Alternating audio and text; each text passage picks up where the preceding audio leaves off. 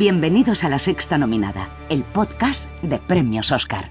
Hola a todos, bienvenidos a un nuevo podcast de La Sexta Nominada, que es la frase que más he repetido este mes, sin lugar a dudas, porque estamos aquí haciendo la cuenta atrás de la carrera del Oscar. Y hoy vamos a hablar de la ganadora del Eli, el premio del Sindicato de Montadores, a mejor montaje de una película dramática. Juan Sanguino. Mira, desde luego debe de ser muy difícil, eh, debe de ser muy difícil hablar con esta voz, primero que todo. Tengo que aclarar que tengo la voz un poquito tomada. Y mm, debe de ser muy difícil editar una película de tenis, porque hay algo claramente en esa película que nosotros no sabemos. Hay una, un reto técnico y artístico al que se enfrentó el montador de King Richard, el método Williams, eh, que claramente nosotros, con, con nuestro ojo de personas que no son editores de cine, no somos capaces de comprender, porque ahí está su nominación al Oscar, ahí está su victoria por encima de películas como Dune, em, que también te digo, yo imagino que Dune está bien montada porque es un, porque es un blockbuster. Quiero decir, cuando yo en un blockbuster me entero de todo, lo veo todo clarito, Mm. em, va bien de ritmo, yo digo, esto está bien editado, porque realmente el montaje es una cosa que es muy fácil ver cuando está mal. Por ejemplo, un eh, Bohemian Rhapsody ganadora del Oscar a Mejor Montaje, un Cenicienta, eh, inminente ganadora del, del, del diploma a la película popular. em, ves que están mal montadas, pero cuando están bien montadas, a mí no yo no lo veo tan bien. No, no, no tengo el ojo tan afinado. De hecho, es que se supone que el montaje, un buen montaje debe ser invisible. Dani Lorenzo, bienvenido a tu casa. Muy, muy buenos tardes, noches, días, cuando escucha la gente. Y muchísimas gracias por invitarme, que a mí me invitan a muy pocos sitios porque me comporto como me comporto, pero, pero vosotros nunca me falláis. De hecho, es que estábamos hablando el otro día y le dije, le dije a Juan, a ver, invitemos a Dani a hablar del método Williams, con toda, eh, todo lo que hay que comentar de Arancha Sánchez Vicario, qué mejor persona para él, para esto que él. Yo, pues fíjate, yo pensé que había sido por el tema Will Smith, que también... eh, También, también este rollo de las estrellas y demás, que tú te llevas quejando muchos años y se te ha tratado como si estuvieras loca, básicamente, tus críticas a los Oscars, y este año se han materializado todas. Desde luego, desde luego. Y para mí además es un honor porque Dani, yo entiendo que tú tienes una carrera previa en el tenis también, algo se ha comentado. Eh, recordé- eh, cierto, cierto. Esto no se habla, no se habla suficiente de que yo estuve jugando eh, varios años entrenándome.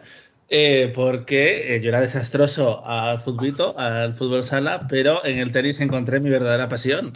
Eh, yo me veía horas y horas de partidos de tenis y todo esto, que ahora es algo que me veo incapaz de hacer. Me parece que con los videojuegos eh, y, los, y el tenis tengo la misma relación. Jugaba de pequeño, me encantaba, y ahora si me pongo a hacerlo, me pregunto cómo, cómo podría dedicarle cuatro horas a jugar a consola, cuatro horas a un partido de tenis. Como, no, no, no, no, no.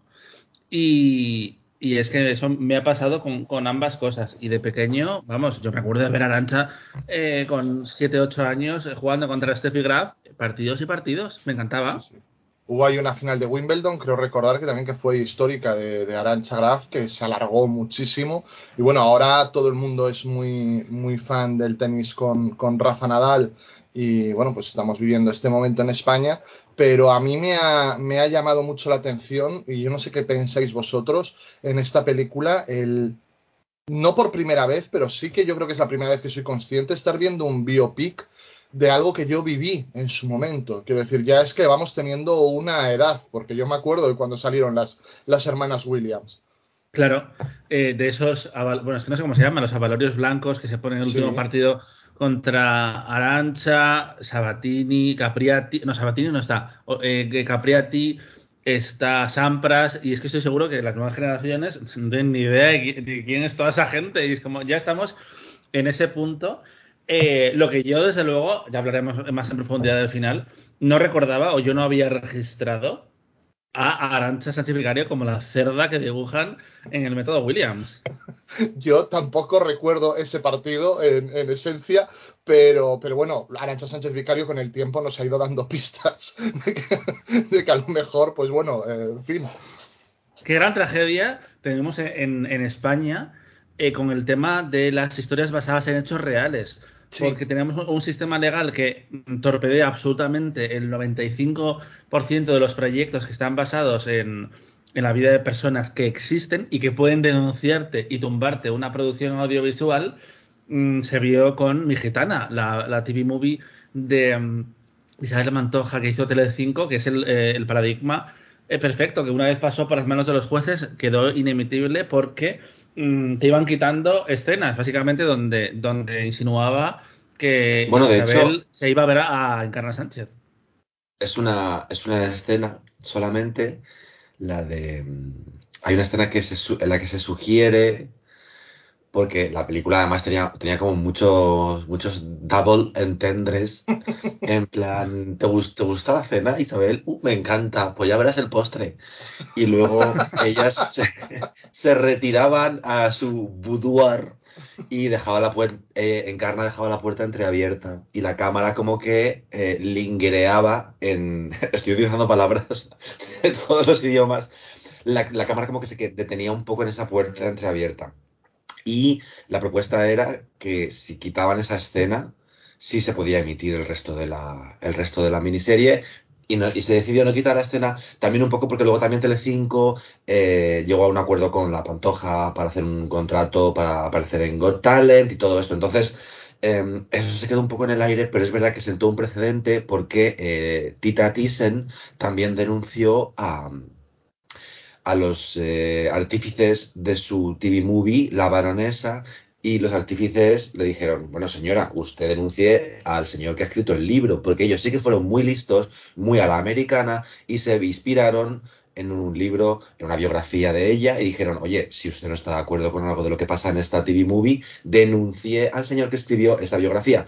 Eh, entonces el juez desestimó la demanda. Pero es que en Estados Unidos hay, eh, hay tres casos que presentan precedente. Ya sabemos que en Estados Unidos si hay un precedente legal eh, es Sí. muy es, es completamente concluyente para los siguientes casos. Yo no me acuerdo de los tres, sé que dos de ellos son Silkwood, la película de Mike Nichols con Meryl Streep, eh, Cher y Carl Russell, sobre el caso real, además, que había pasado como 3-4 años antes, de una mujer que eh, se hacía parte del sindicato de su empresa, de, de su fábrica de aluminios o lo que fuera, y descubría que eh, la, la empresa llevaba años envenenando al pueblo. Un poco de Implokovic y un poco el fotógrafo de Minamata. Entonces, que aparentemente las empresas durante los años 70 se pusieron las botísimas envenenando No, peña. no, el, a- y el agua es muy fuerte, ¿eh? El agua en Eh, Estados Unidos jamás bebáis agua del grifo. Sí, sí, sí. Sí, sí, pues el caso es que la empresa, o sea, esta mujer, bueno, a ver, es un poco spoiler de la película. ¿Lo, lo cuento o no? Sí, no, no, no. Eh, A ver, a es, una ver, película, es una película del año, del año 83. si no, no escuchéis este minuto a siguiente, aunque la película es estupenda, ¿eh? Bueno, pues ella al final muere en un accidente de tráfico en misteriosas circunstancias cuando iba a reunirse con un periodista del New York Times. Entonces, em, la, la, la, empresa que estaba envenenando a, a la, a la gente eh, denunció a la productora y a la distribuidora y a Mike Nichols y a toda la película. Y entonces un juez eh, decretó que el- la película, que el cine está amparado por la libertad de expresión, que el cine está amparado por la libertad de prensa, que mm, ese está por encima de, digamos, el derecho al honor, por así decirlo, de esta empresa. Lo mismo pasó con la película sobre los Panteras Negras, que creo que es del año 95, que eh, uno de los líderes de las Panteras Negras denunció creo que era John Singleton, el director, y un juez, el Tribunal Supremo, dijo, no, no, es una obra de ficción inspirada en hechos reales y entonces está amparada por la libertad de expresión. Sin embargo, el juez que eh, hizo lo de la Pantoja decretó que el derecho a la intimidad y al honor de Isabel Pantoja estaba por encima de la libertad de expresión de la productora de los guionistas de Mi Gitana. Sí, y eso explica por qué, por ejemplo, vemos películas como El Reino y son tan asépticas eh, a la hora de mm, poner nombres y decir quién hace qué, a pesar de que tú puedas tirar de titulares y entender de quién está hablando en todo momento. Ahora que se me venga a la cabeza Reyes la de la única Noche, película. por ejemplo. Bueno, bueno, bueno. Claro, Y recordemos cómo ha acabado esa historia. claro. Quiero decir que eso no se ha renovado y que, en fin, o sea. Ah, han pasado cositas eh, Sí, para que eso sí, no se sí. renueve. eh, y, y bueno, eh, ese es un ejemplo, pero es que también en el efecto contrario tenemos a B la película, que se pudo hacer, se pudo hacer con Bárcenas, se pudo hacer con el juez, porque era literal lo que ponía en el sumario del juicio. Es decir, eso no es denunciable porque es tal cual. Pero sí, yo, yo creo que Juan, eh, lo que tú puedes hacer es contar la historia siempre y cuando no mientas abiertamente, no manipules, que ahí eh, sí que puede estar más abierto a la denuncia, pero vamos, que efectivamente el derecho a... La, primera enmienda es, ¿no? El, el derecho a... Ay, jolín, se me ha ido en Estados Unidos. Sí, la, la, libertad de, sí. La, libertad de expresión. Y vamos, que lo hemos visto estos días en, esta, en, Estados Unidos con la serie de Pam y Tommy, que recordemos, ni Pam ni Tommy están involucrados y Pamela, eh, una vez más, de una forma u otra, ha vuelto a ser explotada por algo que ya la explotaron en los años 90, que es distinto, sobre todo porque la, la, serie tiene un punto de vista como muy feminista, que se pone del lado de ella, bla, bla, bla, bla, pero eh, ella no está metida ahí y ahora va a contar su propia historia en un documental de Netflix. Eh, pero sí, sí, es un tema delicado y es una pena que con la historia tan rica en salseos que tenemos en España, solo se puede hacer si vas a hacer una geografía, básicamente. En 2007 tuvimos la película de, Lola Flores, por ejemplo, con Gala Évora, de Papá Levante como protagonista. Pero es que tenemos personajes muy, muy potentes y al final no aprovechamos nada nuestra realidad para contar las historias. Quizá lo más similar que ha habido en los últimos años en España es El hombre de las mil caras, la, película sobre Roldán, que tampoco se acababa mojando demasiado y al final, pues bueno, Roldán yo creo que ya ha fallecido, entonces supongo que eso favorece bastante las, las cosas. Quien no ha fallecido es eh, Richard Williams, aparentemente el protagonista, el gran responsable, el culpable de que Venus Williams y Serena Williams eh, hayan hecho historia en el tenis.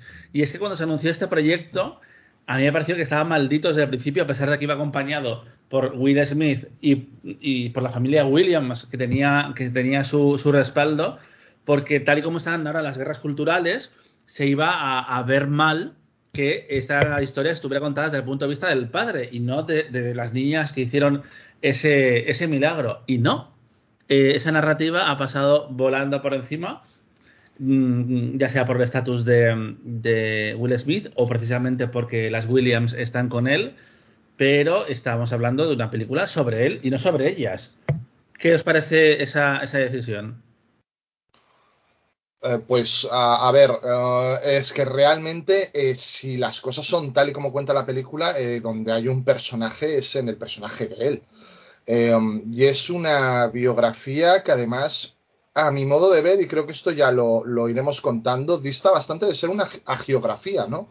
Dista bastante de ponértelo a él como, o, a mi modo de ver, él es bastante más desagradable o bastante más cuestionable de lo que podría parecer en una película en la que la familia también está detrás. O a lo mejor también es como yo me gano la vida, entre otras cosas, dando clases a chavales, eh, mi, mi, punto de vista es que este señor es un señor bastante poco recomendable. De hecho, eh, hay momentos en los que me cuesta no ponerme del lado de esa vecina, del otro lado de, de, la calle, que llama a la policía y que quiere parar esta locura en la que el padre involucra a las hijas, porque en este caso las cosas salen bien.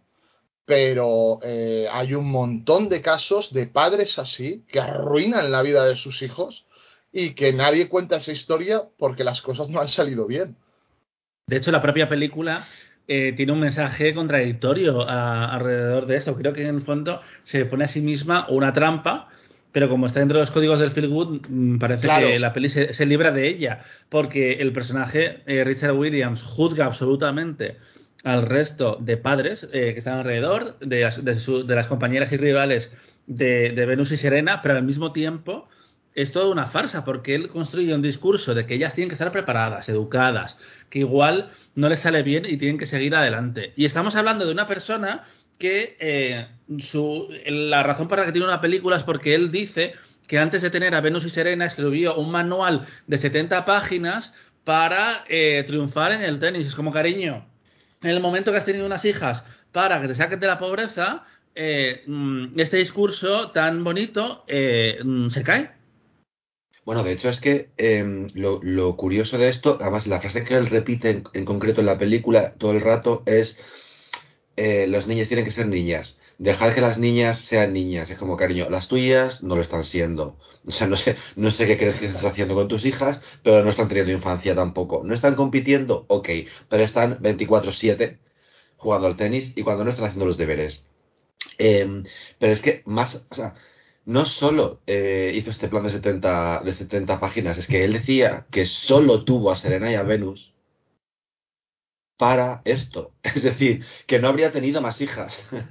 Bueno, Si bueno, bueno. sido eh, Porque él, él decidió que el tenis iba a ser como lo que iba a sacar adelante la familia y al final hay una hay una hay una como un, un subcomentario que subyace ahí de fabricación de seres humanos con una misión muy concreta porque hay una cosa que hay que tener muy clara los jugadores de tenis nunca jamás han elegido ser jugadores de tenis Exacto. y es una cosa que explica muy bien Andrea Gassi en sus memorias, que es uno de los mejores libros que yo he leído en mi vida, que, que cuenta que cuando los niños, para que un niño sea un campeón de tenis, tiene que empezar tan pronto, con una edad en la que él no es capaz de tomar una decisión respecto a si quiere o no quiere jugar al tenis. Es distinto si de repente tus padres te apuntan a una actividad extraescolar, pues a un judo, a un karate, a o un yo, yo tal. tenis.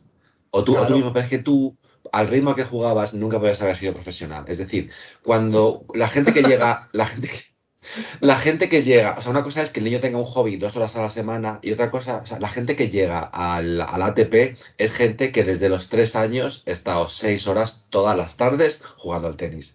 Pero si lo, lo estamos viendo ahora No, con la no es, no es un hobby. Lo estamos viendo ahora con la historia de Alberto Ginés, eh, el ganador de escalada en los Juegos Olímpicos de, de Tokio, que él, él ganó con 18 años, sí, 18 años, eh, y él contaba cómo llevaba, eh, se pasaba meses sin ver a su familia porque él es Extremadura y tenía que ir a, a tra- a trabajar a un centro de alto rendimiento en Barcelona, porque mm, en, en ese caso su deporte es más minoritario que el tenis todavía, pero son vidas muy sacrificadas, efectivamente. Claro. Y de hecho, yo, mi, yo tenía un amigo cuando era pequeño que tocaba el clarinete, porque su padre tocaba el clarinete y su hermano tocaba el clarinete. Eh, o sea, imagínate, ese, ese vecindario era que parecía un concierto de Woody Allen. Eh, en más de un sentido, de hecho. Eh, pero bueno, otro día cuento. Eh, claro, es que imagínate, era, el Alcorcón en los años 80 era, tenía, tenía, tenía sus secretos. ley. La ciudad sin Mm. ley. Y, y entonces, pues él era todo esto, lo típico de, ¿bajas a jugar? No, no puedo. En plan de, no venía nunca. Eh, no luego cuando empezamos a, a los recreativos, tampoco podía, podía venir a los recreativos, a los botellones. Que es ver, que al final, pues dices, tampoco se perdió tanto, a lo mejor, no lo sé, pero desde luego no era su decisión. Y ahora le va de puta madre, porque tiene un puesto en una orquesta, o sea, le va de puta madre. Y es como, ya, pero a costa de qué, tío realmente. O sea, te planteas, porque es un poco, yo lo veo un poco con carácter retroactivo, no en este caso de este chico, sino en general, estos casos, o el de Alberto Gines que tú mencionabas, un poco síndrome de Estocolmo. En plan de, wow, ahora soy súper feliz ahora. Ya, eres súper feliz porque dentro de tu contexto en el cual has sacrificado toda tu infancia y toda tu adolescencia, al final te ha salido bien. Pero es un poco síndrome de Estocolmo realmente, porque es que eh, eso no es, o sea, aparte luego los, los tenistas, que también lo cuenta Andrea Gassi, tienen esta cosa de que son gente que no está bien de la cabeza, porque son personas que tienen que estar, tienen que ser capaces de estar seis horas sometidos a una presión brutal, dándole golpes a una pelota, enfrente solo tienen a otra persona exactamente igual que ellos. O sea, no es un deporte de equipo, no es un deporte lúdico, no es un deporte no es, es, es un deporte que mentalmente es muy bestia. Entonces la gente que juega a alta competición está fatal de la cabeza, porque tienes que estarlo para, para poder hacerlo. Bueno, eh, hablamos de, casos de gente que juega alta competición y también de gente que no llega a la alta competición. Eh, está el caso del, del escritor David Foster Wallace, que bueno, pues con el tiempo se creó y ha sido uno de los, de los tipos más influyentes de la literatura americana de los últimos 30 años, que empezó como niño prodigio del tenis y tiene varios relatos. ¿Ah, Eh, sí, sí, sí, sí. Tiene varios relatos sobre la pista de tenis. Esto que le dicen a, a Venus o a Serena en la, en la película de esta pista se divide en no sé cuántos cuadrados y vas a tener que saber colocar la pelota en cada uno de ellos y tal y cual. David Foster Wallace tiene relatos en los que habla de la geometría de la pista de tenis que tú notas que el, chiquillo no está bien. O sea, tú notas que eso le ha dejado Regu y así acabó de claro, Que tampoco digo que eso fuera por el tenis, pero que bueno, que es otra vez más en la que convergen serios problemas eh, pues de todo tipo con la práctica del tenis a, un nivel muy bestia, a unas edades a las que a lo mejor no se tenía por qué soportar esa presión. Para la gente que no lo sepa, David, Foster Wallace se, suicidó. Es, es a lo que se refiere, Dani. Sí, con todos estos Igual no lo sabe.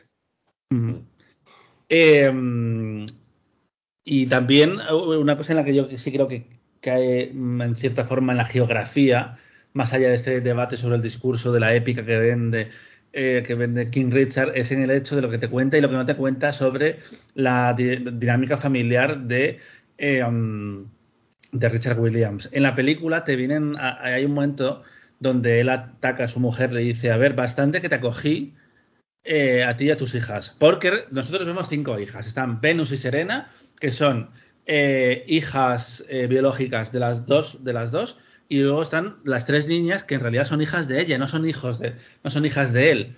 Pero es que además de todo esto, Will Smith, bueno, esto es lo que pasa con las estrellas, que le llamas por el nombre del actor. Mm, Richard Williams tenía cinco hijas antes, a las cuales abandonó para irse con su nueva familia. Eh, así que em, en realidad lo del tenis igual lo, intentó con las otras eh, y salió bien con las seis y con las siete. Y después él también eh, dejó a su mujer, ha tenido, debe tener como 15 o 17 hijos. Y esto no te lo cuenta la película en, ningún caso. De hecho, el, lo, que, lo que hace la película que aparte, o sea, él tuvo a Venus y a Serena en plan, literalmente, pues si una no le salía bien. Es decir, o sea, el nivel de sociopatía de este plan es una cosa que la película no se detiene, pero yo creo que la película, ya entrando un poco en, análisis eh, cinematográfico, el guion de la película no se detiene en nada en general. Es decir, tú ves la película y tú puedes ver telegráficamente la página de Wikipedia que ha utilizado el guionista para documentarse. No hay nada, nada más allá de una sucesión de cosas que pasan. No hay nada más, no hay tema, no hay conflicto, no hay racismo, aparentemente, no hay ambientación, por no haber, no hay ni ambientación, que hay un momento que dicen, no sé qué, en el año 91, y dices, hostia, es verdad, o sea, parece que es 2022 la película. O sea, no hay ni un, ni un solo detalle que te, ni un teléfono de estos de, de marcación de ruleta, ni un nada, nada. O sea, la película es tan vaga, tan vaga y confía tanto en la historia que está contando que al final eh, ni es eh, ni tiene no, no tiene clímax tampoco porque al final es una Mm, es un, tiene un final muy anticlimático porque han elegido contar, han elegido utilizar de todos los partidos que podían haber utilizado de Venus y Serena, han decidido contar ese, que es interesante, pero cinematográficamente, para el tipo de película que es, creo que la película se queda muy coja. Y luego no analiza, no entra a analizar al personaje, pero porque no hay personaje realmente. Hay eh, seres humanos que interpretan objetivos Will Smith tiene un objetivo, Tony Goldwyn, que déjame decirte, está igual de bueno que en Ghost hace 30 años, interpreta otro objetivo, John Berzal interpreta eh, o sobreactúa, porque lo de John Berzal es fuerte, eh, lo pasado que está, en plan, el hambre que tiene de, de, de llevarse la película a él, cuando no es su película en ningún caso.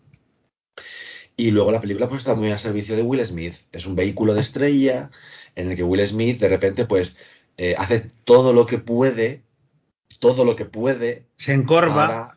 se encorva. Claro, se encorva. Camina raro. Los ojos. Camina como raro y pone así la boca así como los morritos. De, cecea en algunas escenas y en otras no. Incluso a veces dentro del mismo diálogo cecea y el otro no. Es decir, no es una buena interpretación. Es una interpretación eh, que probablemente el gran público crea que es una gran interpretación porque hace muchas cosas.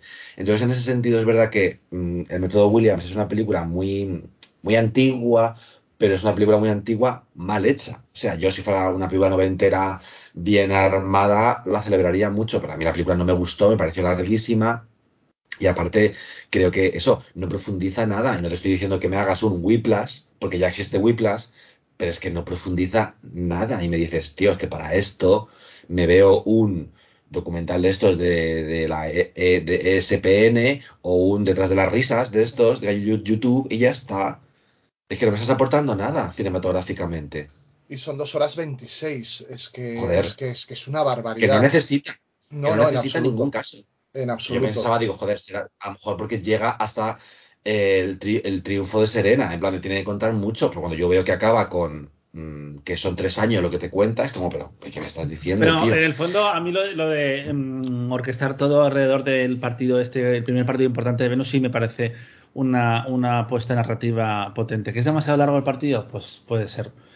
Eh, pero es que le da un aire eh, de Rocky a la película de, mm, de no pasa nada Sí. porque haya perdido, eh, lo importante ha sido el viaje y todo esto le ha preparado para la siguiente fase de su vida, que sí me parece que es muy efectiva. Hay una cosa muy interesante de Richard Williams que a mí me, por lo que había leído sobre, sobre Serena, eh, siempre me interesó mucho y es que él, sobre todo, es por encima de todo un genio del marketing, que es una cosa que se ve en la película, pero que no se ve del todo bien. Es decir, la historia que él contaba, por ejemplo, de que él era un storyteller total. Era un tío que eh, tenía muy claro no solamente que iba a convertir a sus hijas en estrellas del tenis mundial, sino que iba a eh, convertirlas en un referente cultural por lo que significaban. Entonces él como que construyó, supo construir el relato, lo que se llama ahora tanto la narrativa, em, que en los años 90 no era algo de lo que la gente fuera tan consciente. Y Richard Williams sí lo era.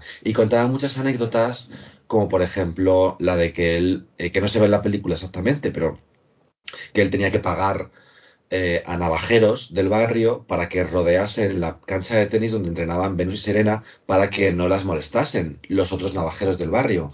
Y eso me parece que, em, sea verdad o no sea verdad, el hecho de que él lo contase y lo contase tantas veces en la prensa, deja muy claro que este tío sabía lo que estaba haciendo, sabía que estaba construyendo un relato en torno a sus hijas. Y esa parte de él me parece muy interesante y se podría haber utilizado eso como eh, el elemento narrativo en la película, como convertirle a él en el narrador. Y de hecho, al principio de la película, él empieza contando anécdotas a todo el mundo de su background, que es un poco una voz en off. Mm, Sin hacer voz en off, pero viene a ser una voz en off. Él te cuenta, sí, sí, es que yo mis hijas, es que el tenis, es que tal, igual, qué", que es como. Empieza muy fuerte en ese sentido porque es como cuidado, porque estamos en 2022 y ya sabemos que la gente no habla así. Y esto a lo mejor en una película del 94 lo comprabas y ahora no tanto. Entonces la película como que entra muy a saco en estos códigos de ser muy película, muy de personajes que hablan como personajes de cine. Entonces ahí la película se la juega un poquito. Es Will Claro. Smith también, te digo, ¿eh? Sí. Sí, sí, sí, sí. Eh, hablabas, eh, Juan, de que el racismo no está presente y yo te diría que es peor. Está presente de una manera muy perezosa, que es ese momento en el que en la cocina eh, ellos ven unos disturbios por, por un tema en la tele policial de una agresión a un, a un chico negro y dice, sí, al menos lo han grabado, tal cual. Y en la siguiente escena, él se enfrenta a los que quieren empezar a llevar la carrera de sus hijas, diciéndoles, ¿qué? ¿No han traído la túnica del Ku? No sé qué, tal cual. Y ya está se queda ahí. O sea, la historia del racismo se queda ahí. Una presentación con una grabación en la televisión para justificar lo que él hace después. Después se enfrenta a estos managers blancos que dice que le tratan como si fuera un pobre, como si, como si fuera por otra parte. Lo, lo único que le dice, lo que, lo, o sea, el, lo que el trigger que, de que despierta esa, esa, eh, esa respuesta completamente maleducada e impertinente, que Claro. es para echarle del club de tenis y no volver a dejar de entrar nunca a ese señor, es que le dicen, jo, lo, lo que has conseguido con tus hijas es increíble. ¿Y el por qué? Porque soy negro. Es como, eh, es un cumplido, tío. O sea, que igual sí que subyace. Yo creo que es más que porque eres negro, porque eres pobre. O sea, que la idea que subyace es, es increíble que hayas conseguido eh, sin tener acceso a un club de tenis, porque al final es verdad que tú ves la gente de tenis, no es en Estados Unidos, pero en España todo el mundo que juega al tenis viene de dinero. Porque si no, no te lo puedes permitir. Quiero decir, Dani es una persona que tiene tierras, por eso jugaba al tenis de pequeño. Un- uno, eh, yo no tengo dinero. eh, y dos, eh, hijo, yo no estaba en sus niveles. Pero sí, sí, es cierto. Pero jugabas en el, clu- en el club de tenis de Santander. No, en Torrelavega, cariño. Eh, si yo entraba, eh, yo iba a Santander al club de tenis, me disparaban con un rifle, ¿vale? Pero- Boy Walking. Sí. Y luego hablábamos del, del final, a mí algo que, que, bueno, ya, ya, ya se ha comentado, pero que yo no conocía cuando vi la película, que era lo de Arancha Sánchez Vicario, o sea, yo estoy viendo la película y de golpe me doy cuenta de que la, la villana del tercer acto, el final boss de la película, Creed. claro, es Arancha Sánchez Vicario y eso hace que la película, tengo que reconocer, me guste más. O sea, aunque por lo menos la viva de otra manera. Y más cuando la actriz que, que, que la ponen a hacer, realmente a quien se parece es a Conchita Martínez. Sí, sí, sí. Total. Que- Bueno, es que- un poco el concepto el concepto de eh, tenista española de los 90. Es como concepto. Sí, sí, y, um, y eso hace pues eso, que la disfrute más y que, y que um, mm, entienda lo que dice Dani de que es como, como el final de Rocky, sin lograr evidentemente nada de la emoción del final de Rocky. Em, pero sí que considero que bueno, el final no es del todo desafortunado, aunque sí que es verdad que después de dos horas y 25 llegas agotado a ese final, completamente agotado, y más cuando los dos primeros actos tampoco han, la acción tampoco avanza tanto. O sea, al final no deja de ser bastante reiterativo lo que sucede en los dos primeros actos de la película. Que es él intentando frenar en todo momento eh, el, el avance explosivo de sus hijas y preparándolas para el momento en el que esto suceda. Y, y se echa de menos que apueste más por esos conflictos dramáticos con sus propias hijas que, y, con, y con su mujer, que cuando la película juega a eso, son sus mejores momentos dramáticos, Sí. realmente. Cuando, cuando Will habla con su hija y cuando Will habla con Joanne Ellis, que es la razón por la que está nominada, ella está estupenda, pero es que la, la escena donde le ponen los puntos sobre las, las IES es probablemente la mejor de la película. Eh, y a mí un el poco, final un sí que- poco Viola Davis está, ¿no? Quiero decir, es como si no hubieran eh, tenido a Viola, porque hasta la actuación es estilo Viola Davis. Ya, pero probablemente, claro, Viola tiene ese estatus de Sí. la peli de strip negra, y la primera que lo dijo fue ella, que ahí fue listísima, porque de nuevo, el arte de la narrativa, eh, eh, Viola Davis, que es una actriz fantástica, pero fue la primera que dijo de yo si fuera blanca, tendría la carrera de todas estas. Es como, mira, di que sí, cariño. Eh, y a mí, el- yo creo que la razón por la que ha ganado el, el premio de los editores y está nominada en montajes por el tenis, que es- el partido en sí está muy, muy, muy bien montado. Que llega un momento que es como, ok, no estoy viendo eh, efectivamente la SPN o la final de Roland Garros y no estoy tan emo- emocionalmente dentro de esta historia. Pero no es Wimbledon, ¿vale? El tenis de- del método Williams y, y, bueno, Björn McEnroe, no sé cómo Está estaba el tenis, el tenis en esa No película. sé cómo está, pero la película a mí me gustó muchísimo esa. Más- Juan, la más- recomen- sí, la- sí, sí. la- Juan la recomendó varias veces. Y que, por cierto, Zendaya este año va a rodar una película de tenis con Luca Guadagnino, eh, por la cual le van a pagar de 13 a 15 millones de dólares. Ostras. Que Zendaya es otro caso un poco similar en realidad al caso de las Williams. Eh, te aviso, Dani, que Zendaya salió en todos los podcasts de una forma u otra Vale. de, de los que estamos grabando últimamente, pero es que sus padres, eh, cuando la tuvieron, estuvieron bastante tiempo pensando qué nombre le ponían, porque ya tenían eh, ob- eh, sí. objetivos de, De con esta chiquita, y por eso le pusieron un nombre que no, que no quiere decir nada. Parece que eh, tiene una raíz racial, pero no es exactamente, es inventado. Y Zendaya es que se llama Zendaya de verdad. Tela. Ah, así Sí, no, porque sus que- hijos, sus padres le pusieron Zendaya, y eso lo cuenta el padre. Otro, se- un poco un señor Williams también. Claro, por eso, por sí, eso. sí. El padre de Zendaya le puso ese nombre porque pues sabía que fuera, que fuera una estrella. Y iba a ser una estrella. Le puso un nombre de estrella. Y eso también lo hizo el de Beyoncé, que es el Beyoncé, es el apellido de soltera de su madre. el- la, la- esa que, diseña esos vestidos tan horteras que lleva siempre, Tina Knowles. Eh, y, y de eso también lo hicieron, por ejemplo, John Boyd, le puso a, a sus hijos Angelina Jolie, le puso Jolie de segundo apellido, de segundo nombre, por si quería ser artista, que, que pudiese llevar el apellido sin tener que llamarse Boyd, por si el apellido de su padre pesaba mucho. Hay que tener en cuenta que cuando nació Angelina, su padre era muy famoso. Luego ya, había- a nosotros nos habría dado igual, pero Mm. sí. Y el hermano también le pusieron otro nombre. Yo- Este hermano con el que decía que estaba- Miller, no, era su marido. perdón. No, Tyler Price era, no, no, una cosa, ¿cómo se llamaba? Entonces, por eso se enrollaban, porque como tenían apellidos distintos, pensaban Claro. que no era que no había relación consanguínea. Es una, es una de las historias más mis favoritas de, de- de Hollywood. Eh, también me gustaría ver una- esa película de Arancha de Vicario, eh, porque recordemos que ella Bueno, es que una la película que tiene Arancha es increíble. Sí. ella escribió una- unas memorias en las que tiraba de la mantísima y acusaba a su familia de robarle el dinero en la infancia. Que, que ella dice, di- cuenta siempre lo mismo, ¿no? Dice, yo salí, o sea, yo gané Roland Garros antes de salir de fiesta por primera vez en mi vida.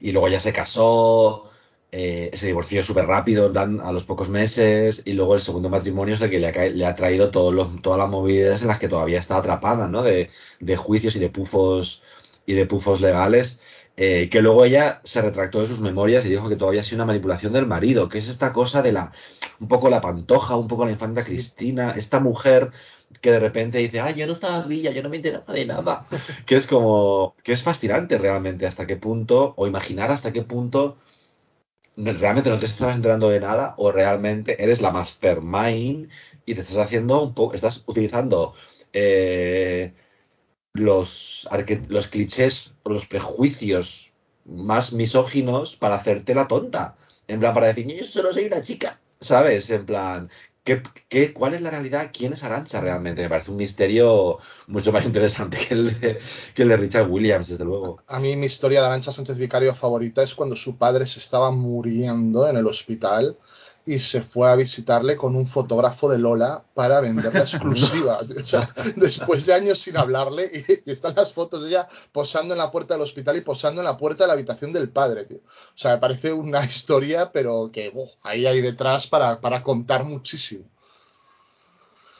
Y además en la luego, España de los ejemplo- 90, que era la España de los 90, Claro. eh, de la, del auge y caída estrepitoso era precisamente cuando Arancha estaba en su, en su apogeo mm, eh, deportivo. Es que hay una gran película detrás y la pena es que solo va a salir adelante si Arancha está metida y claro, creas que no, eso ya está transformado y entra un poco en la ciencia ficción como es el caso del método Williams.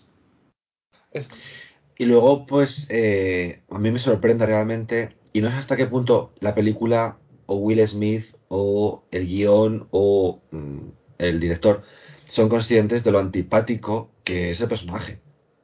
Yo creo que no se están dando cuenta. Yo creo que están. eh, que la película está de parte de Richard Williams y es un personaje profundamente desagradable de ver, porque es un, es un mierda de tío y, no, y no le saben dar el giro de antihéroe, no le saben dar la redención, simplemente es un, es un explotador, un aprovechado y un maleducado. No sé, o sea, me- es un personaje que, que me cae mal, tío, como para llevarme una película de dos horas y media y me parece un... No sé, no, es, o sea, no sé hasta qué punto la película. Es que no, yo creo que la película no, no es consciente que de casi, ello. casi Y te da rabia Smith- que ellas triunfen y le den la razón. O sea, Mm. que- que No, claro. casi- Es que ese es el problema, es que cuánta gente verá esta película y dirá, Claro. "Joder, pues mira, mereció la pena el, el esfuerzo. Es como, sí, mereció la pena, en plan, ok, pero luego eh, no saben darle, por ejemplo, cuando ella de repente aparece con las conchitas, que son como súper icónicas en el pelo, blancas, que es un momento además que, o sea, las hermanas Williams fueron, o sea, os podéis imaginar, una figura pública, una mujer negra, con, exitosa en los años 90, que no fuese Winnie Houston, eh, que era un poco una mujer blanca, o sea, una mujer negra mm, aceptable. Que luego ya Eh, Era lo que la criticaba. Esta historia que has contado tú cuando Sí. actuó en una gala, en una gala eh, especializada en música negra y la, la, la abuchearon a muerte. Que por cierto, la película Sí. Vuelve a redibujar la narrativa ignorando que eh, justo eh, de forma paralela a lo que estamos viendo en la historia de Serena y de Venus, una, una eh, tenista negra llegó a la final de Wimbledon. Lo que pasa es que no, no fue, no llegó mucho más lejos, pero sí que había un precedente de tenista negra en Estados Unidos y la película. A ver, es una película. Tampoco vamos a. Nosotros que reivindicamos No, que no, no, no, no, no, no. sea peliculero, Pero que, tampoco vamos a, a criticar que dibuje un poquito la realidad, pero siempre y cuando seamos conscientes que, que la dibuja. Sí, sí, sí. No, no, yo, yo no tengo ningún problema con eso, pero es que creo que se queda corta en ese sentido, porque eh, el material tiene mucho más potencial, mucho más cinematográfico de lo que luego aparece en la película, porque ellas eh, las, las atacaban muchísimo, porque decían que parecían hombres, que sí eran hombres quizá, decían que se ponían las conchas en el pelo para distraer, porque hacía mucho ruido, en plan, en plan Mónica cuando se va a Barbados, en Friends. Eh, decían que se ponían para distraer, gritaban, porque lo que, lo que decían de, ese- de Aran Sánchez Vicario, de ¿quieres estabilizarla? Pues decían que Serena y Venus gritaban, porque ya saben, ¿vale? "Uh, uh", ¿os acordáis? Que gritaban Sí. mucho. Y decían que lo hacían a propósito para desestabilizar al, al oponente.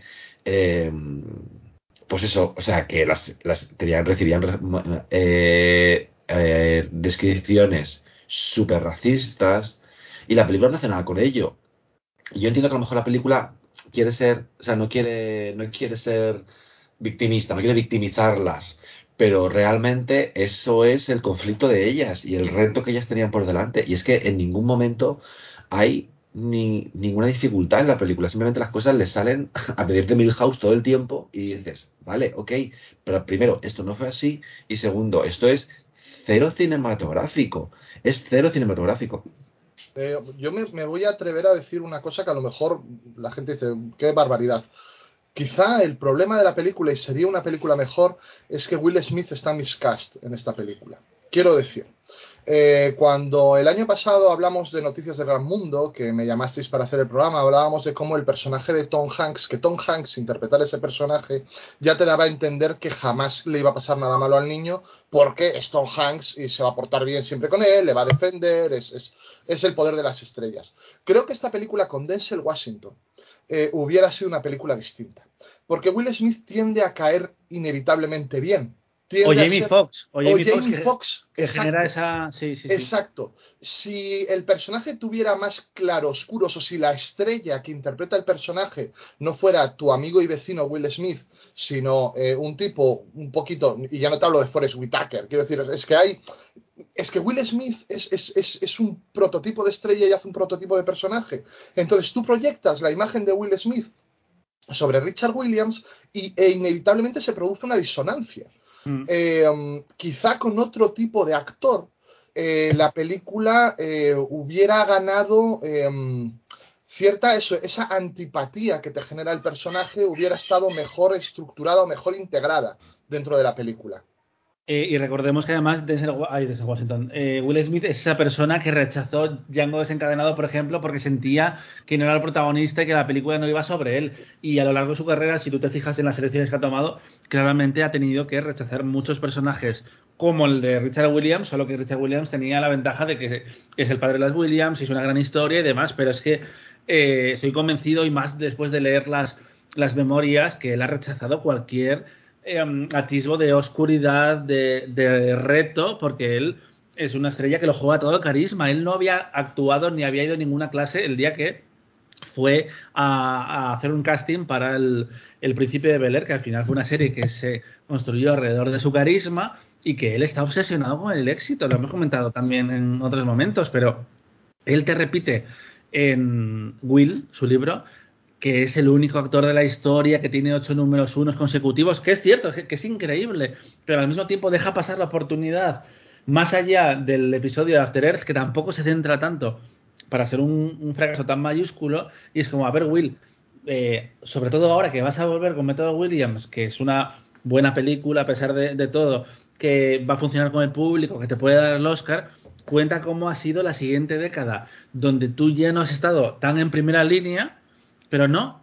Eh, te cuenta más salseos de su, de su matrimonio con Jada Pinkett y su divorcio anterior que de las de la hoja y caída de su historia. Es como, eres más interesante de lo que me estás contando, Will. Pero como está tan ensimismado, se le acaba volviendo en su contra. Lo comentábamos Dani y yo en la- sus memorias.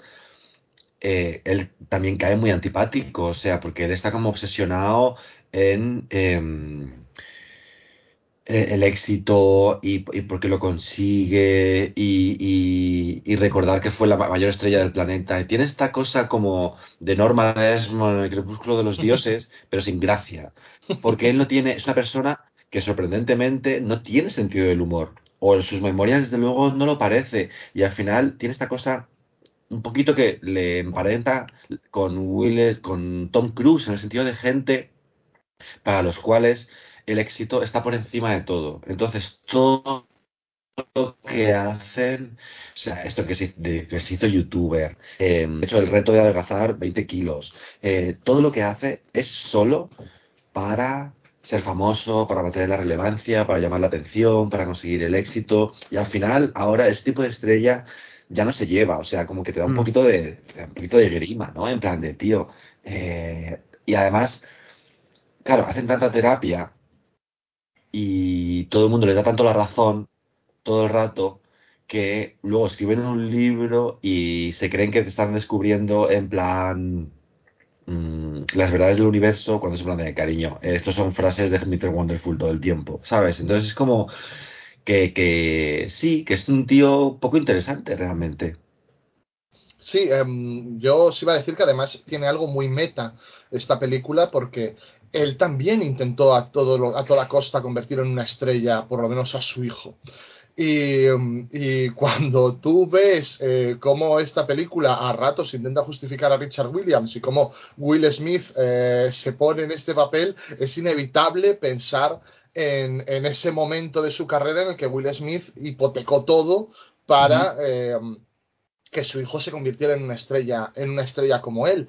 Y por otro lado, que es una película sobre, eh, y, pocas lo, ejemplifican tan claro sobre el sueño americano. Es decir, este señor tuvo sus hijas para esto, para esto, luchó mucho, trabajó mucho, se esforzó mucho y contra toda probabilidad lo consiguió. Porque luchó mucho, se esforzó mucho, trabajó mucho. Entonces, eh, es, es la misma historia en otro lado, en otro orden de cosas que ya nos contaba Will Smith en aquella película que también hizo con su hijo de En busca de la felicidad. O sea, eh, parece que es una narrativa que a Will Smith le, le motiva especialmente. Claro, porque él viene de Filadelfia, tal y como nos contaba eh, en, eh, en El Príncipe de Bel Air, y él está enamorado con su propia historia. Y lo de los hijos es cierto. También te digo, ser hijo de, Will Smith y Jada Pinkett Smith, que es una pareja que creó un, propio, un formato de talk show en Facebook para hablar, eh, entre otras cosas, de mm, la infidelidad de, ya, de Jada, él llorando, que es como, ¿pero qué estáis haciendo? En plan, eh, sí, muy, muy extraño. Y luego está la hija, que es una estrella del pop de los, o desde los 11 años, que es como... mm. Ya. Y eh, sí que es muy interesante en el libro, lo que pasa es que pasa bastante por encima en el episodio de After Earth eh, que cuenta cómo Jaden eh, rechazó a su padre después del fracaso, rollo de me vendiste la Bueno, no, moto". se, se ema- se emancipó, se emancipó legalmente. Claro, de que eh, me ibas a convertir en una estrella, que lo que viene a decirte es, yo no quería esto, pero me lo has metido tú en la cabeza y hemos hecho el ridículo de nuestras vidas. Y, y eso es interesante y pasa un poco por encima. Mira, yo no sabía lo de, lo de emancipar, creo que no lo cuenta exactamente en el libro. Y también me reí cuando, eh, hablando del proceso de preproducción de En Busca de la Felicidad, que decían que Jaden había pasado varios castings como cariño. Eh, no, le habrán puesto una cámara para ver si no se echaba a llorar y, y para adelante. Que es lo como hacía bien. cuando, Sí, como pero- cuando el hijo de Carlos Herrera dice, ¿quién me iba a decir a mí que iba a acabar presentando la segunda parte del programa de mi padre? Yo, ¿quién, lo- quién lo iba a creer? Sí, pues mira, sí, a lo mejor muchos lo creíamos. Claro, es que, claro, es que es una cosa, perdón, que me parece muy curiosa de, y, muy interesante de las estrellas, que es su falta total de autoconsciencia, que al final son gente que vive muy aislada de la realidad. Y Will Smith es un tío que, eh, en los 17 años ya lo petó como rapero. Y es verdad que ha tenido etapas de éxito más o menos, ha tenido tropiezos. Cuando él hizo El Príncipe de Bel-Air, por ejemplo, estaba arruinado a los 22 años, eh, porque se había fundido la pasta, no por nada. Eh, pero no tiene una experiencia del mundo real. O sea, no tiene, él no sabe lo que es realmente, en qué consiste el mundo. Y sin embargo se empeñan en creer que sí. Eh, se empeñan en, en, en, en hablarte, en contarte su vida y en dar entrevistas como si estuvieran al tanto de lo que pasa en Ucrania, de lo que pasa. Y es como, no, tío, es mentira. No tienes ni idea. No tienes ni idea. No sabes cómo funciona el mundo. Y, y entonces eso hace que luego la gente que, que tiene unos que tiene unos padres famosos que les enchufan y que les consiguen los contactos digan, no, es que yo lo conseguí por, todo por mi trabajo. Es como, como le dijo, como le decía Octavia Spencer a Kirsten Dunst en Figuras Ocultas, estoy seguro de que tú crees eso. Estoy seguro de que tú tienes esa percepción, pero eso no la convierte en la realidad. Eso lo hemos visto eh, en España hace unos meses con eh, Marta Ortega cuando mm, la, la nombraron presidenta y un montón de medios empezaron a contar el verano que hizo que hizo eh, de vendedora en una tienda en Coruña, no sé dónde era exactamente, pero vamos, es como a ver, vamos a relajarnos un poco en Londres, decían- a relajarnos un poco con las narrativas. Que decían, las, de- eh, las dependientes empezaron a sospechar cuando vieron que llevaba un Rolex de oro. las compañeras de la tienda del Mercade.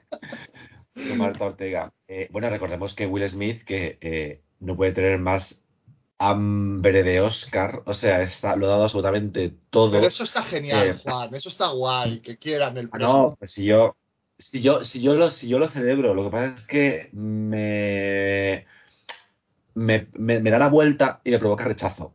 O sea, me parece que Porque ha- hay formas de que hacerlo es como cuando- hay- hay formas de hacerlo mal. Andrew Garfield quiere el Oscar, Sí, pero, sí. ha hecho una campaña encantadora.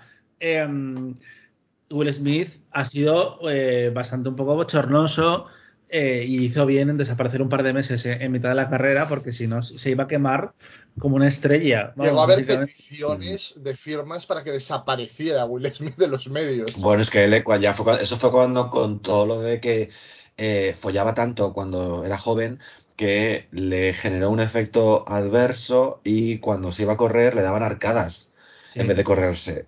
Y es como, ¿de verdad necesitamos saber esto? O sea, Y, ¿cuál era la pregunta?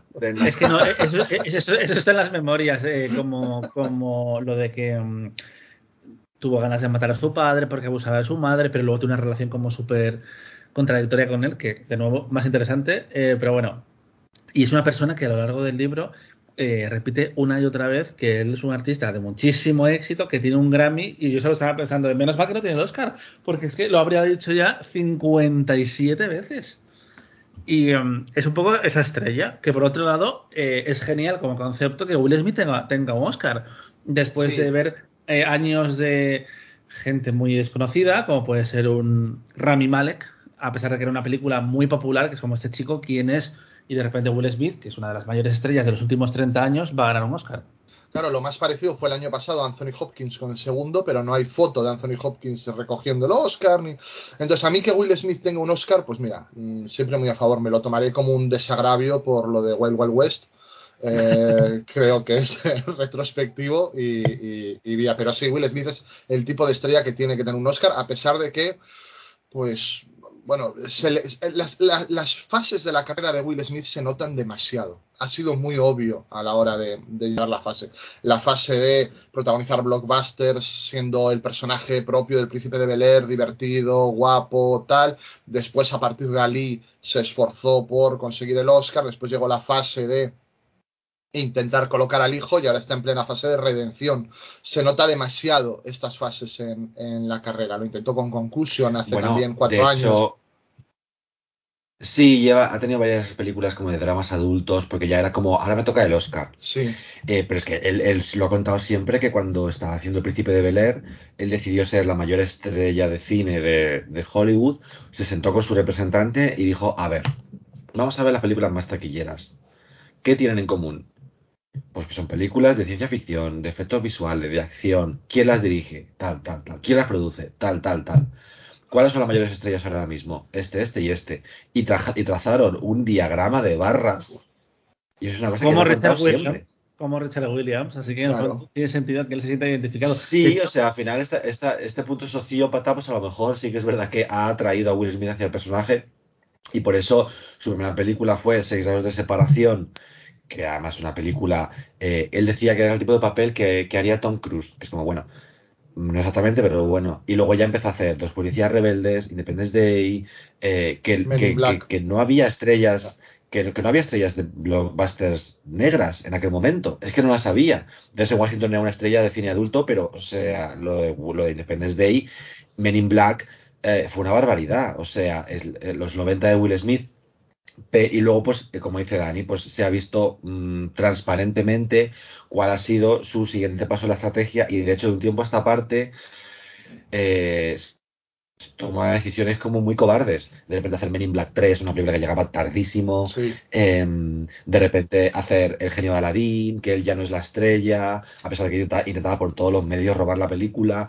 Em, O sea, se, se, se nota que de repente hacer la de Suicide Squad, que por cierto, él, cuando él entró en la película, Shia LaBeouf contó que lo primero que hizo fue eh, eh, exigir que le quitase las mejores escenas a Shia LaBeouf y a Tom Hardy, lo cual hizo que Shia LaBeouf y Tom Hardy abandonasen la película y fuesen reemplazados por no Tom Hardy, y, y- que es un actor que es igual que Tom Hardy pero no es, y otro, el Joel no sé qué.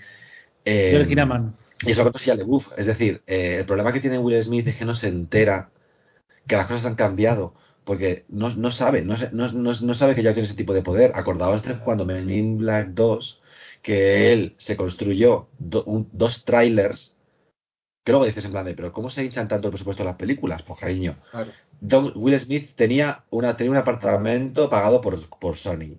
Y luego dijo, bueno, los días no me apetece mucho caminar hacia el set, en plan, que era como mm, 200 metros, y con caminar quiero decir que me lleve una limusina, le construyeron, le construyeron dos trailers, uno para él y otro para su asistente, que, si le dabas a un botón, el trailer generaba un segundo piso que se construía, que se convertía en una sala de reuniones. Ya, dentro del tráiler, un cine, un cine, un gimnasio, un bar, por supuesto, un dormitorio, una cocina, y ocupaba tanto espacio que los vecinos recogieron firmas para quitar el tráiler porque les quitaba el sol. Era como el señor Barnes en el capítulo este que, tapa el sol. El tráiler el tráiler de Will Smith les tapaba el sol. Y eso es el tipo de extravagancia que hundió y colapsó el sistema de estrellas y Will Smith no es consciente de que ya no puede hacer ese tipo de cosas. De hecho, había una mesa redonda, el, creo que el año de, de Concussion, cuando eh, un, perso- un actor hablaba de, de hacer personajes difíciles y tal, y complejos, y de hacer personajes oscuros, y Will Smith decía, eh, mis fans nunca me perdonarían eso. Mis fans nunca me nunca aceptarían que yo hiciese ese personaje. Que es como, tío, no detrás de nada. O sea, estás muy pasado de moda. Sí.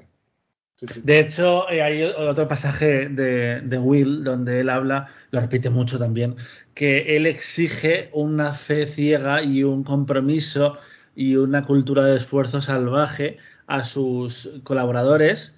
Eh, vamos, que no quiere nadie que, le discuta nada, pero que él les ofrece el mundo rollo de tú ven conmigo y tu vida va a ser increíble y vas a conseguir más de lo que jamás hubieras conseguido en tu vida. Ahora bien, no me lleves la contraria porque mm, te echo al mismo día. Eso no lo dice literal, pero es claramente el mensaje que subyace de las memorias. Y es que eso es esa obsesión. Me y parece ese- curiosísimo es que, mi público- sea amigo mi de Pablo Motos teniendo esa. Sí, sí, sí, sí, madre mía. Eh, ¿Y algo más del método Williams? Eh, no, pre- pre- preguntaros, vosotros que estáis más metidos en esto que yo. eh, ¿Va a ganar el Oscar, Will? Sí. Una vez ya ha Vale. ganado el SAG, ya ha ganado el SAG y aparte tuvo, es que es muy, es listo, no todo el tiempo, pero el, el dis- el discurso de- del SAG aprovechó no para hablar de sí mismo como, como otras estrellas hacen muchas veces, sino para decir que una de las cosas más bonitas del método Williams ha sido tener la oportunidad de presentar a la industria, al mundo, a las dos actrices que hacen de su hija, se acordó de, los, de las Williams. Es una pena que no le viéramos agradecer el Globo de Oro, porque claramente hubiera sido un gran momento televisivo y estoy seguro que cuando gane el Oscar va a hacer un gran, va a hacer un, un gran discurso, porque es un poco esa estrella que vive para su público y que claramente habrá pagado a alguien para que le escriba 15 versiones distintas de- del- del discurso y está ahora decidiendo cuál. Pero sí, yo creo, yo creo que sí, que sí va a ganar. Y ya Sobre filtrado. todo porque- perdón. Dale, Juan. La película les ha encantado, o sea, está, está nominada a mejor película, está Guión. en montaje, está en guion, actriz secundaria y, mm, y es sorprendente porque lo hemos comentado en algún momento, es una película hecha para el público que sin embargo no ha traído al público a, a las salas y yo creo que tendrá mucha vida en HBO Max, que la ponen esta, esta semana, yo creo que la gente la va a recuperar y se la va a comer con patatas, vamos. Sí, de todas formas, fue de las que tuvo estreno simultáneo en Estados Unidos en esta decisión de Warner que no ha acabado de funcionar y que han tenido que replantearse a medio plazo porque, claro, les, les restó muchísima muchísima presencia en, en salas. Eh, os diré que en, la, en Internet Movie Database está el dato, evidentemente filtrado eh, por Will Smith, de que eh, um, eh, en agradecimiento a todo el reparto, los 40 millones que él ha ganado por la película, no sé de dónde saca la cifra de 40 millones, me parece una barbaridad que ha ganado por la película, eh, los ha repartido en bonus con el resto del, del, del reparto, porque probablemente él es un actor del método y se esté preparando el papel de Jesucristo y quiera ser así generoso, él es magnánimo. No sé si lo habrá repartido, eh, lo ha filtrado él, si es cierto, absolutamente, su equipo, pero me, me creo la cifra por completo, ¿eh? porque como este, estas películas se anunciaron para streaming eh, de un día para otro sin hablar con los managers de los directores, que se montó un pifostio que acabó con Nolan saliendo de, de Warner Sí. por, por primera vez y haciendo su siguiente película para eh, Universal, que da igual cuando te conectes a, a Twitter, pero vas a ver el, el anuncio de un nuevo actor para Oppenheimer. No sé, no sé cuánta gente va a estar, va a estar ahí. Eh, y pagaban mucho dinero. Por ejemplo, este eh, thriller noventero que parece literalmente escrito en 1993 no se produjo y se ha recuperado ahora con Denzel Washington, Rami Malek y Jared Leto. Ah, sí. A, Den- a Denzel eh, le dijeron, "Mm, toma 50 millones de dólares, para, pero déjanos en paz. Rollo de, eh, tenían que negociar con todas las estrellas porque les quitaron eh, el estreno en salas. Y claro, son de la vieja escuela donde se llevan porcentajes muy altos de, de la taquilla. Claro, Will Smith es esta gente, pues como Harrison Ford cuando rechazó Traffic, o cuántas cosas habrá rechazado Harrison Ford. Mm, si no me pagan los 20 millones de dólares que yo cobro, yo no voy a trabajar. Y claramente Will es de esos. Sí, sí. Así que, en fin. También te digo, esta película solo existe porque la protagoniza Will Smith. Mm. Esa es su razón de ser y es la, la razón por la que ha llegado hasta donde ha llegado. Y bueno, pues eh, las estrellas siguen teniendo ese, ese, ese poder de atracción, ¿no? Y ese poder de levantar proyectos, no tanto como hace años, pero lo siguen teniendo. Pero también te digo, Juan, mira, en 2018 esta peli estaba en la blacklist de los mejores guiones no producidos. Yo digo, ¿cómo serían los guiones que se quedaron fuera de la blacklist? Porque el guion de esta película tampoco es que sea, quiero decir, vale, bien, le ves cierto potencial, pero es una película, como Bueno. tú dices, que tiene sentido por ver a Will Smith haciendo esto. Que, que A mí, a mí, a mí me parece, a mí me, a mí me parece, a mí me parece una mala película, ¿eh? No, no lo he dicho con estas palabras, pero me parece, no es una buena película eh, en el sentido de que, de que, de que, de que no es un buen guion, no me parece que esté bien interpretada, no me parece que esté bien rodada, no me parece que cuente nada y me parece una película muy vaga, muy perezosa en general, hasta el punto de que hay un momento en que Arantxa Sánchez Vicario dice yes y lo han dejado en el montaje, es decir, que les, que les da igual, es que les da igual una película sin ambientación. eh, no puedo decir que no me gustase, porque es una película que se ve bien, pero no me parece una buena película, ni mucho menos, y no me parece una película nominable al Oscar a la mejor película. eh, pero es verdad que este año pues no había tampoco mucho de, de dónde elegir. Ahora bien, ese guion ha tenido más reescrituras por el parte del equipo de Will Smith que el discurso que está preparando para el Oscar. Es decir, ese guion, ahí Will Smith ha metido mano en ese guion, pero vamos, no te quepa duda. A veces es transparente. Yo el otro día estaba viendo Malnacidos y yo podía ver las 50 revisiones de Telecinco Cinema para no ser demasiado rojo o demasiado facha en el tono del guion. Es que se siente, en plan, bueno, esta escena es una concesión para que no me digan que no soy apolítico, bla, bla, bla, bla. A veces se nota con ciertos temas o ciertas estrellas en el caso de Will Smith. Y, Ni izquierda y- ni derecha, igualdad. Sí, sí, igualdad. No, no, no. Yo estaba viendo la película y, y es como, esta, esto es eh, el, ni machismo ni feminismo, igualdad de las películas de zombies de la guerra civil. ¿vale?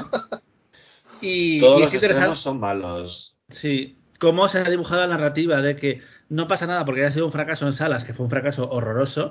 Dan 5 millones cuando semanas después llegó Dune y sí que hizo dinero, a pesar de que son películas distintas y demás, pero es que es Will Smith sobre las Williams. Lo siento, esa película tenían que haber dado dinero aunque estuviera en HBO Max.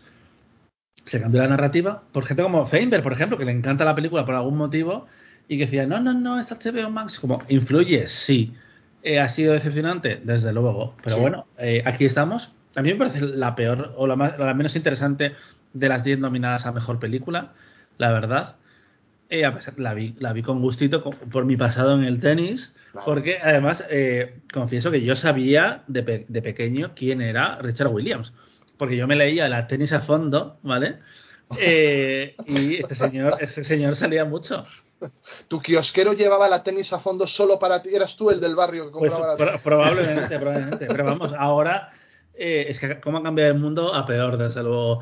Eh, hace un par de años, mm, o tres igual fue, como está la pandemia, ya el tiempo ha saltado por la ventana. Fui a comprar las fotogramas porque había escrito y no la tenía en kiosco. No la traían. Eh, y es, bueno, ya vamos a morir, Dani. Yo sigo comprando las fotogramas en papel por lealtad a mi kiosquero, que sigue siendo el mismo de los últimos 30 años, y cuando se jubile creo que ya dejaré de visitar los kioscos. De los últimos y los primeros, que tampoco tienes muchos más tú. Bueno, este año hacemos 40, Dani. ¿Haces 40 este Hago año? 40 este año, que me dijeron el Pues- otro día, ¿qué crisis de los 40 que te has abierto un canal de Twitch? Digo, pues sí, la verdad Eh, es que- precisamente iba a, ir a, iba a ir a esto porque iba a decir que como ya eres de, de la casa, no te había presentado, a pesar de que la gente ya sabe quién eres, Dani Paquito. ¿Cómo ignorarte, por otra parte? Eh, cuéntanos este eh, canal que habéis hecho con más programación que Mediaset. Sí, la verdad es que yo cuando me metí no sabía que esto iba a ser tan, tan, tan bruto, pero ha ido creciendo mucho. Estamos ahí metidos en el cine manicomio, en, en Twitch los directos y luego en YouTube eh, tenemos el vídeo on demand. Estoy con el doctor Frusna, que es un tipo que sabe, yo creo que es la persona que yo conozco que más sabe de cine. Es una verdadera bestia. Eh, está un conocido también de la sexta nominada, que es el señor Finch que tenemos Finchlandia en el que hablamos de, de la filmografía de Tim Burton, que son programas ¡Qué que suerte! que no se pierde. Eh, está también eh, Nuska hablando de cine clásico y está también, también a Rufino Pérez hablando de, de cine musical. O sea que realmente tenemos una programación muy variada. Todas las semanas hacemos dos o tres programas y, y bueno, ya estamos trayendo a gente, a gente interesante para hacer entrevistas y guay. Estaba viendo ayer que habéis estado en, con Candida. Con Cándida Villar, la crítica de cine de, Goma Espuma, se portó ahí Fesser porque contactamos con él porque Cándida acaba de cumplir 90 años y dijimos queremos que se venga a Cándida a Twitch y, mm, y Fesser nos, nos puso en contacto con ella y bueno, tuvimos que desplazarnos a, a grabar a su casa y fue maravilloso, la verdad, el, el estar con ella que está igual que cuando, la, que cuando disfrutábamos de ella en M80. De hecho, no- nosotros hemos pasado también, también por ahí. Yo estuve hablando de las comedias románticas de los 90. Es verdad. Juan estuvo también. Hablando del cine de Almodóvar, ¿verdad, Juan? Sí, me lo pasé muy bien. Sí, sí, sí. La idea Y- es que lo pasemos bien, podéis recuperar los, los programas en el canal de YouTube. Eh, la idea es que el invitado disfrute también, hablando de... Sí, sí, sí, sí, sí.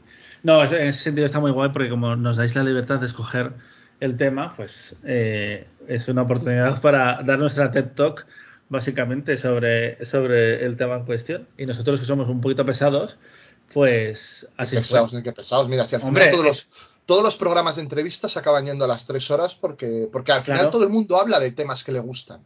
Y eso está guay, jolín. O sea, al final el, el rollo es este, venid y hablad de lo que queráis. Nosotros nos amoldamos.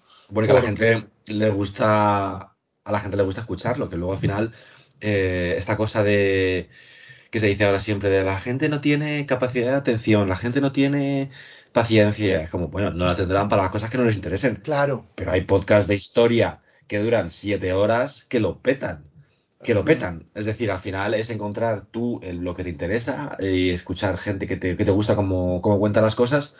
Y en ese sentido, pues no se hace largos los, los programas, a diferencia de este, por otra parte, que nos estamos enrollando mucho. Sí, y de hecho, A ver si nuestros nos- podcasts, eh, las está nominada, los más largos son lo- los más escuchados, que son los históricos.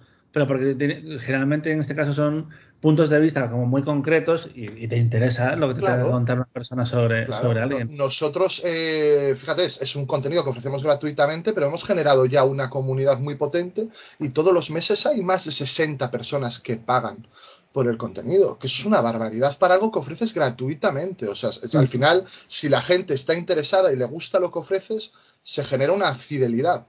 Que os voy a contar a vosotros, caramba. Claro. A ver, de- pues ninguna económica, ninguna fidelidad, la verdad. No, pero bueno, que, Sí, sí, ¿cuántos sí, años lleváis? Sois, sois Diez sois años. años, claro. Llevamos die- 10 años, sí, sí, sí, sí. Pero es cierto que en Twitch sí que, sí que existe esa relación más directa em, entre el creador y, y su espectador. Pues sobre todo, por, a mí, por lo que me cuenta, soy una gafapasta, Miriam, que ya tiene su canal y, y lo que me va contando. Son códigos muy distintos, la verdad. Sí, lo son, lo son. Pero bueno, nos vamos a ir escuchando eh, la película de eh, Beyoncé, otra que está desesperada por ganar un Oscar, que la echaron de la, de la candidatura de Listen el año de Dreamgirls porque efectivamente no había puesto ni una coma, porque tú me dirás, si ella hubiera hecho algo, la van a quitar de la canción, porque la, la academia tiene límite de acreditados. Y, y aquí tiene una canción, pues mira, que ahora mismo no me sé el título y no voy a buscarlo, pero así nos aprendemos todos escuchando está este tema de El método Williams, que es otra de las nominaciones. Be Alive, Be Alive. Eso, Via Live, que también lo intentó con una canción del A, diferen- a diferencia, a diferencia de mí ahora mismo, ¿eh? que estoy en las últimas. Bueno, eh, Así que me, me voy, a- me voy a ir porque veo que la despedida se está, se está alargando. muchos podcasts grabados. Eh, Dani, un placer Un gusto, gracias. y que la academia y sobre todo la ABC te deje disfrutar de la gala de los Oscars este año. Esperemos Juan. que sí. Nos vemos muy pronto, cariño. Otra. sí, sí, Cuando menos te lo esperes. totalmente. Adiós. Así que un placer. Hasta la próxima. It feels so good to be alive. We had Vicky as a future plan before they were born. Got all my family by my side. First date, I took Venus and Serena to the tennis court. Wipe this black off if I try. I knew I had champions.